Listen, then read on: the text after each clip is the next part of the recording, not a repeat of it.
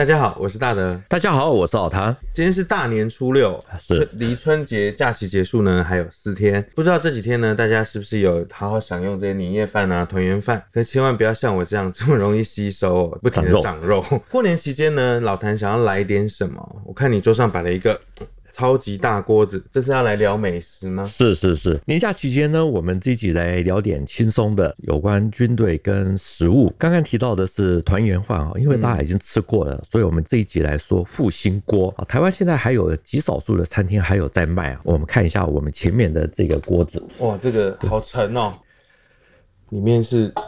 嗯，对，它这个它这个锅子呢，就是早年部队在吃的复兴锅哈。那它的锅盖上面有国防部的军徽，我们刚刚有敲了。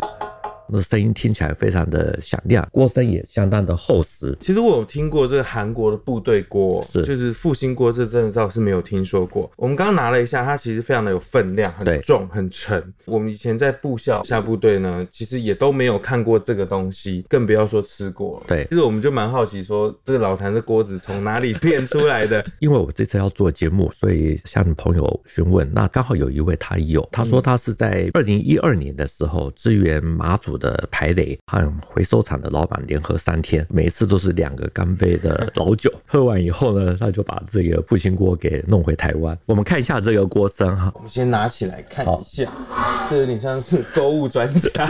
这个锅身呢，它其实是铜镀白银，前后还有两个洞啊，这个应该就是原本更大的军徽，因为它的军徽已经被拆掉了，所以看不出来是海军的还是陆军的。是，刚刚老谭有提到说去马祖支援排雷哦，听起来这个马。祖排雷其实也蛮危险的。其实过去两岸因为在对峙的时代，政府呢那个时候在金马前线其实是有大量的布雷啊，总共有三百零八处的雷区，面积大概是三百九十万平方公尺啊，数量大概有十万多枚。后来呢，因为两岸开始和解，所以政府就编列了大笔的预算自行排雷，那也有委外啊来排雷。那最近呢，新闻闹得沸沸扬扬的是啊，美国要军售台湾火山布雷车，那这种布雷车呢可以快速的布雷。可以阻绝登陆的两栖甲车。比较特别的是，这个火葬布雷车也有设定自毁系统。回到这个锅子上面来，果真它是来自战地，经过战火的洗礼哦。对，上面很特别哦，上面还有我们这个国防部的这个军徽。那左右两边呢，它其实这个圆孔看起来有点像是说跟这个锅盖上的军徽一样，其实它是稍微比较大的。对，其实呢，这个复兴锅真的是早年特殊党国时代的产物，也是那个年代啊物质条件困苦下起源。于军中，那后来发扬于国民党的一个产物。那老蒋呢，过去啊在中山楼宴请国大代表或者召开高级军事将领会议，复兴锅是一定要端上桌的，同时呢还会在周围啊加上五道菜，这个就是所谓的梅花餐，就是一个梅花的形状。是是，听起来其实蛮有意思的。对对，就是，我们前几天把这个锅弄到公司的时候，要准备这一集的节目。那我们公司有一位老摄影，他以前跑过中山楼，所以他一看到这个锅子，就跑来问我说：“老谭，你怎么会有这个锅子啊？”他说他以前跑中山楼的时候，这个还真的吃过，自己里面吃了什么，有什么料，他都已经记不起来了。可是他还记得蒋伟国跟他们同一桌，很客气，还替他们小记者夹菜。这样听起来真的很特别，就是公司里面竟然还有跟老谭这个年纪相仿的这么资深的前辈在。我们公司是年轻的公司哦，超过五十岁的还是有五个，你也快了。我还没啦，不过哦，我们也其实真的没有吃过，甚至连看过，所以老谭也特别的为了这个节目去把这个锅子弄到手。不过其实我们比较常听到的是韩国的部队锅，对对对对。那部队锅其实我也吃了好几次哦。我们应该可以说，这个复兴锅其实算是台版的部队锅。对，台湾这几年因为哈韩哈，所以开始流行韩国的部队锅。这个部队锅呢，与台湾的复兴锅，其实它出现的时间哈，大致都差不多是在一九五零年代左右。那个时候呢，曾经执行一九四九青岛大撤退的刘安琪，他在中研院口述历史里面有提到，他对做菜啊非常有研究，在驻防金门的期间啊，发明了五菜一汤的梅花菜，还有复兴锅，在物质缺乏的年代啊，很受到欢迎。刘安琪他还讲，复兴锅的主要材料大概就是鸡啊、鱼啊、肉啊，先把材料弄好，不容易煮烂的，就先丢到锅子里面去，粉丝。还有白菜啊，之后才加入。其实比较少听说这个将领对做菜啊，还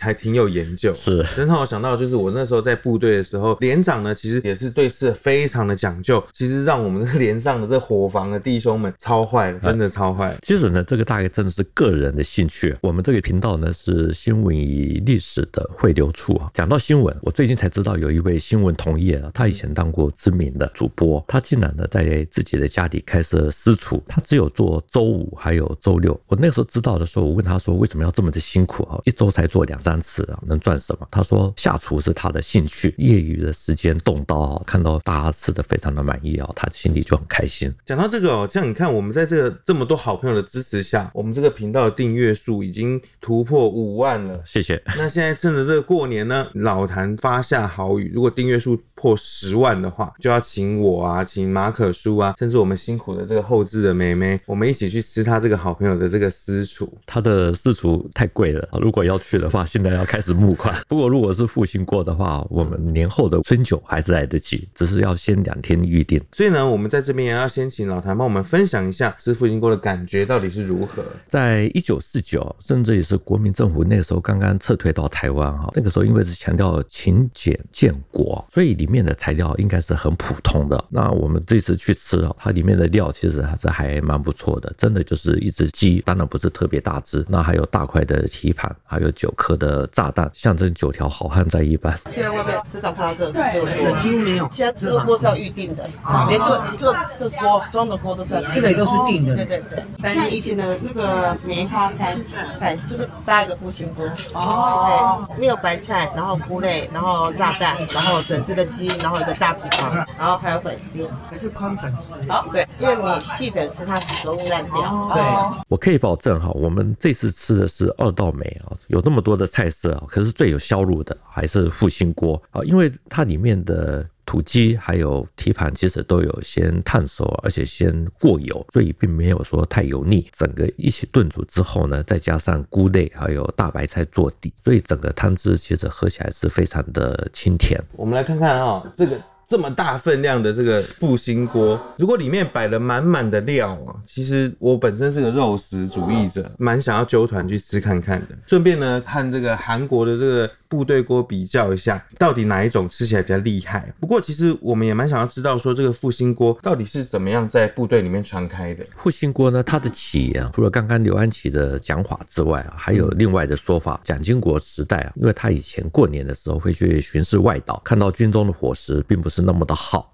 所以就只是加菜，大家打打牙祭，所以才会有这么丰盛的一个大锅。那另外的一个说法是啊，在民国四十年代啊，复兴刚政工干校毕业典礼的时候，两蒋都去了。那那个时候因为是勤俭建国，所以蒋经国呢，他那个时候就搞了一个这样子的一个锅。所以我们这样听起来哦，应该是党政军一体啊，是再加上一点政战的宣传效果。对，所以这个时代的味道呢，就这样子流传下来。对，我们前面一集呢做的是虎口事件哈。里面提到一位赵洪武赵伯伯，他退役以后呢，那个时候曾经在阳明山管理局啊做过事，也在中山楼待了一段时间。他说哦，他那个时候在部队没有吃过复兴锅，可是他记得在中山楼召开高级将领军事会议，复兴锅都会端出来。听起来其实真的蛮有趣的哦。到了这个复兴锅的这个我们引经据典考据的时候，我们在节目一开始有提到说刘安琪有说是他发明的，对。可是我们这样一路听下来，又跟这个。呃，蒋介石啊，曾志宇是蒋经国也都有关系哦。我们也想知道说，哎、欸，老谭你的看法是什么？我个人比较倾向认为哈，复兴锅是以前的盆菜，什么时候发明的，其实应该是不可靠。那那个时候应该都是有什么就煮什么。可是呢，应该是比较讲究吃的刘安琪啊，他把它规格化，甚至于是替他取了一个比较好听的一个名字。提到复兴锅，都会跟蒋经国扯到关系。最主要是攀亲带故，会比较有故事性，或者有。主题性，甚至也是比较能够商品化一点。所以其实到了现在时代，做 IP 其实也很重要。是这个盆菜啊，是这个江浙一带啊，或是广东一带蛮常出现的一种料理。理，这样听起来其实就说的有点通了，因为他们的这个籍贯的这个是，嗯，我会觉得一开始是跟刘安琪有关系哈，而且是由他命名，主要的是他自己明确的说是他自己发明的。第二点呢是中研院的访问，连刘安琪以前在部队里面的厨师都一起找来了。这位厨师呢是苟生荣，退役以后呢在台中开餐厅，是一位名厨，还因此致富。那他有一个孙女儿是苟云慧，学美出身的，后来呢进入演艺圈以后呢，跟郭富城曾经传过一段恋情。那我们拉回来讲，狗生龙他讲啊，他说他非常谢谢刘安琪教他做菜。那他还记得一九四九年蒋介石到苗栗教阅部队的时候，刘安琪还特别交代这件事情责任很大，不可以误事。这个民族的老师竟然还是刘安琪哦，果然印证了一句话：呷饭皇帝大，吃饭皇帝大。长官来巡视来督导的时候呢，其实如果我们把饭做好了，菜做好了，大家心情也会比较愉悦一点。对，狗生总说哈，老总统一定要吃复兴锅，还有梅花菜啊，也就是周围五个菜，中间呢这是一个大火锅，里面要换蛋饺、白菜、猪蹄盘、鸡肉。他说。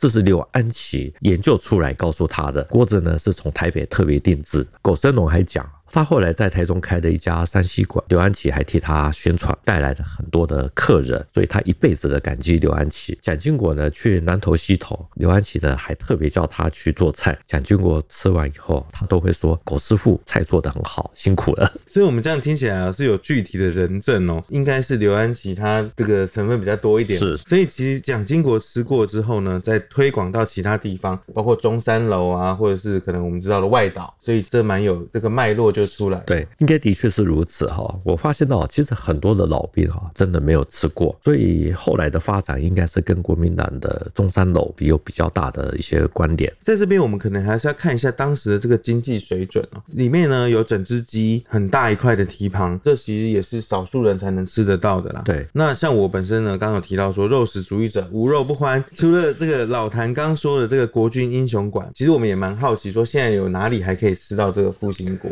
其实已经。不见的三军军官俱乐部哈，它以前是每一年国军将领要晋升的场合，据说呢就是复兴锅它的商品化的发源地。那随着三军军官俱乐部呢它的熄灯，所以现在要吃哈，大概只有长沙街的国军英雄馆，还有靠近牯岭街在南昌路那一带的陆军联谊社餐厅。它以前是孙立人的官邸，本来也有卖，可是现在好像也没有了，所以就只剩下国军英雄馆它的附设餐厅还有卖。所以现在连台北。都已经几乎吃不到了，是难怪这个锅我在外岛被放在回收厂里面，很幸运的被人家捡回来了。是，不管其实有多少人吃过，其实只要吃过的朋友看到这个锅身，很扎实。然后上面又有我们这个国防部的这个军徽，国军的军徽，这个回忆哦，满满的涌上心头。对对对，虽然时代过去了，可是我们还是很庆幸哈，像这一件老件哈，它还是可以从回收厂里面被找到，而且还带回台湾，出现在我们的节目。那据说呢，现在的复兴锅呢是由白铁来铸造的，所以它是更有分量，当然也比较好清洗。如果有兴趣的朋友，其实也可以买一个哈，这个复兴锅里面呢，你可以水洗，想要吃什么你就煮什么，做一个。个剁椒鱼头，整个塞下去也都非常的 OK，或是拿来当酸菜白肉锅的锅对对对锅子也也不错。那我们这边这一集呢就讲到这里喽。不过我们还是要说一下哦，其实蛮想要被置入，但这个复兴锅我们是没有置入的哦，纯粹是春节应景啦。因为大家也都吃团圆饭嘛，一定要有一个火锅，增加一点喜气，然后让身体热乎乎的。那老谭呢自掏腰包去吃了一次哦。我们在这边呢也欢迎大家可以留言跟我们分享，说你如果有在其他地方吃到这个复兴。经锅，这也可以提供有兴趣的朋友，他可以就近去享用这个美食，对，或者大家一起共笔，把过去的复兴锅的一些历史，把它记录保存下来，对，喝杯小酒，然后聊聊过往的一些事情，是也不错。那为了大家呢，能够享受难得的廉价，其实大家也发现我们今天节目也稍微短了一点。那我们的今天的节目呢，就到这边。谈兵读武，新闻与历史的汇流处，军事是故事的主战场，只取一瓢饮，结合历史与人文的节目，除了在 YouTube 上面可以观看，在底下呢跟我们留言交流之外，也可以用 Podcast 收听，欢迎大家呢到 Apple Podcast 给我们留言跟五颗星的评价。再次谢谢老谭，谢谢大家，我们下周见喽！新年好，新年快乐，拜拜。拜拜。